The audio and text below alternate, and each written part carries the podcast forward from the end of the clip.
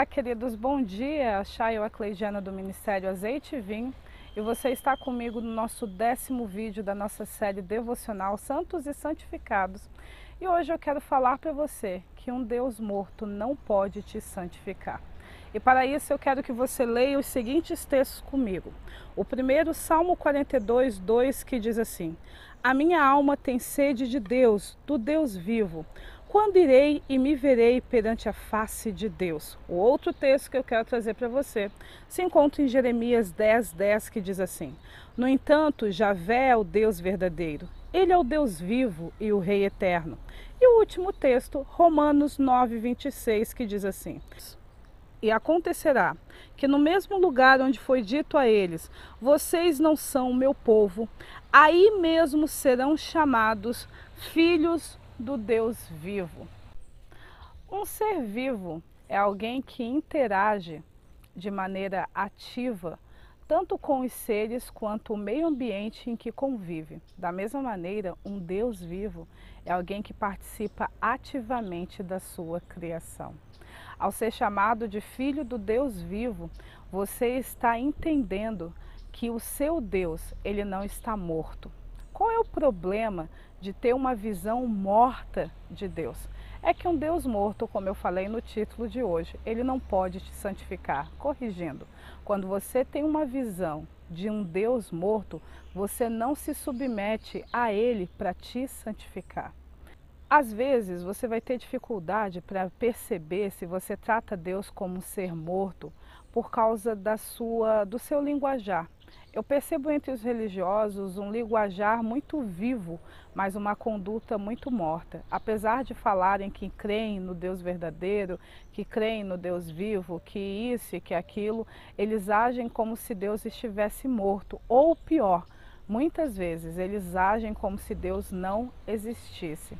Quando não há dentro de nós uma consciência da presença de Deus, e a consciência, querida, é mais do que uma informação intelectual é um sentimento, é um tato, é uma percepção sensorial da presença de Deus na nossa vida. E isso é, reflete em todos os nossos sentidos, tanto primeiramente os espirituais e com o passar do tempo também os físicos todo sionita, todo filho de Sião, todo filho do reino. Quando você lê o testemunho dessas pessoas nas escrituras, você nota que eles não apenas falavam que Deus está vivo, eles agiam como se ele estivesse sempre com eles o tempo todo. Você vê essa expressão até meio por Elias, e a referência está aparecendo para você aqui. Elias volta e meia dizia: E eu falo em nome de Deus, cuja presença eu estou em cuja presença eu estou. Você vê, né, Davi quando chama as pessoas para louvarem ao Senhor e diz assim: "Louvemos ao Senhor diante da sua majestade, adoremos diante do estrado de seus pés". Todos eles tinham uma consciência, uma percepção de que Deus estava com eles o tempo todo. Como te ajudar a identificar que você tem uma percepção morta de Deus? A primeira delas é o sentimento crônico de solidão. Perceba que eu falei solidão e não estar sozinho. Estar sozinho, certo? Aquele momento de isolamento que é necessário para você refletir melhor a respeito de algumas coisas, criar os seus planejamentos e etc e tal, é muito diferente daquele sentimento de desamparo que a solidão carrega. Então, uma pessoa que não tem consciência, né, que não tem uma visão de um Deus vivo, ela é muito solitária. Ela se sente extremamente solitária. Ela sempre acha que está sozinha. E aí, dentro desse ambiente de solidão, ela também sente-se desamparada. E o desamparo vai levar ela a ficar insegura para viver, para tomar decisões e tal. Então você já consegue perceber que você não tem uma percepção clara da vida de Deus. Da presença de Deus, de que Deus está vivo, interagindo ativamente na sua criação. Se você se sente solitário, sozinho, inseguro e desamparado o tempo todo. Uma outra percepção é o temor do Senhor. A falta de temor ao Senhor também é uma característica de alguém que trata, que até tem um discurso de um Deus vivo, mas nas ações, nos frutos, porque as árvores são conhecidas pelos frutos e não pelos discursos, nos frutos você percebe que essa pessoa trata a Deus como se ele estivesse morto ou pior, como se ele não existisse. Então, o que é o temor do Senhor? A gente deu aquelas características, é odiar o que Deus odeia e amar o que Deus ama, mas isso vai conduzir você a um respeito por Ele há um respeito pela pessoa dele, pela opinião dele, pela presença dele. Sabe quando você está diante dos seus pais ou diante de uma pessoa mais idosa e você se comporta para ela não se sentir desconfortável com você, então você não usa determinadas expressões no seu linguajar, você não, não, não, não abre para determinados assuntos, tudo por respeito ao seu pai e à sua mãe que estão diante de você, ou por respeito também àquele idoso que está junto de você. Se você não tem essa consciência de Deus, você automaticamente também não vai amar aquilo que ele ama, também não vai odiar aquilo que ele odeia. A opinião dele sempre vai ser tão importante quanto todas as outras na sua vida e você não se tiver se relacionando com pessoas que professam a mesma fé que você, você tem um comportamento, mas se você estiver num local sozinho, certo, sem nenhum ser humano por perto, ou estiver perto de pessoas que não professam a mesma fé que você, então você vai se comportar de maneira diferente. Isso também é uma característica de uma pessoa que não tem uma percepção de Deus.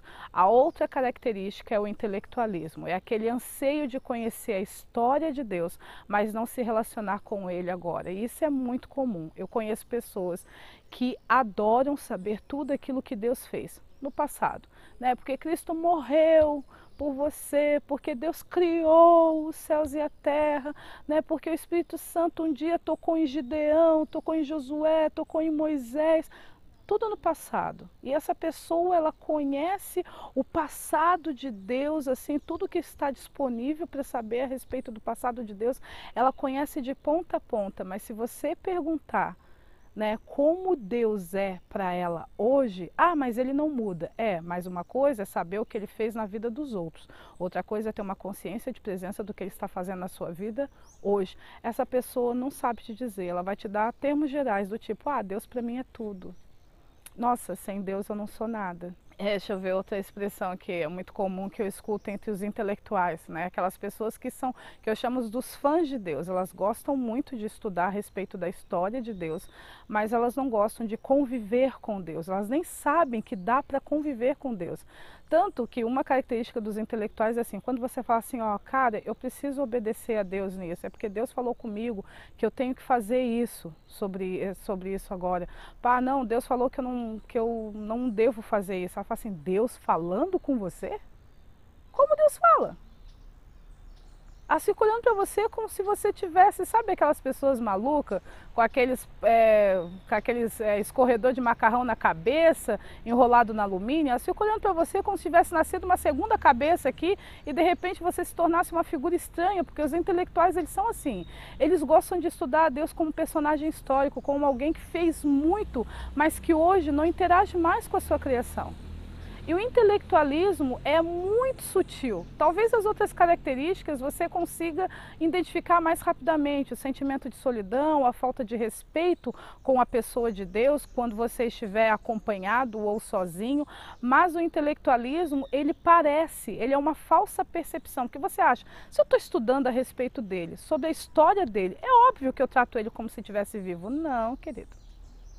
Você apenas pode estar estudando como um arqueólogo que gosta de encontrar no passado respostas para o seu presente, mas que não consegue encontrar na sua realidade de hoje como ele deve caminhar para o seu amanhã. Você pode ser só um arqueólogo de Jesus, que adora saber tudo a respeito de Jesus ou das outras pessoas que compõem a família real, mas naquilo que eles fizeram no passado, mas você não consegue olhar para o hoje e continuar vendo eles.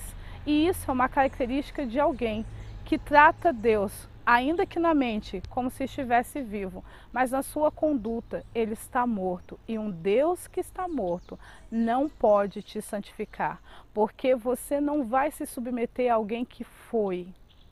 Você não vai se submeter a alguém que um dia existiu. Você não vai se submeter a alguém que um dia fez coisas. O que, que vai acontecer? Vivos ouvem as vozes de vivos. Vivos se submetem a outros vivos. Vivos até estudam a respeito dos mortos, mas não tratam eles como um padrão e referência, como um líder a quem eles devem seguir. É por isso que há muita dificuldade hoje das pessoas é, obedecerem e se submeterem ao padrão de justiça que Jesus estabeleceu. Por quê? Porque para elas Jesus é um personagem histórico, é alguém que fez algo, mas que ele não continua ativo e operante ainda hoje.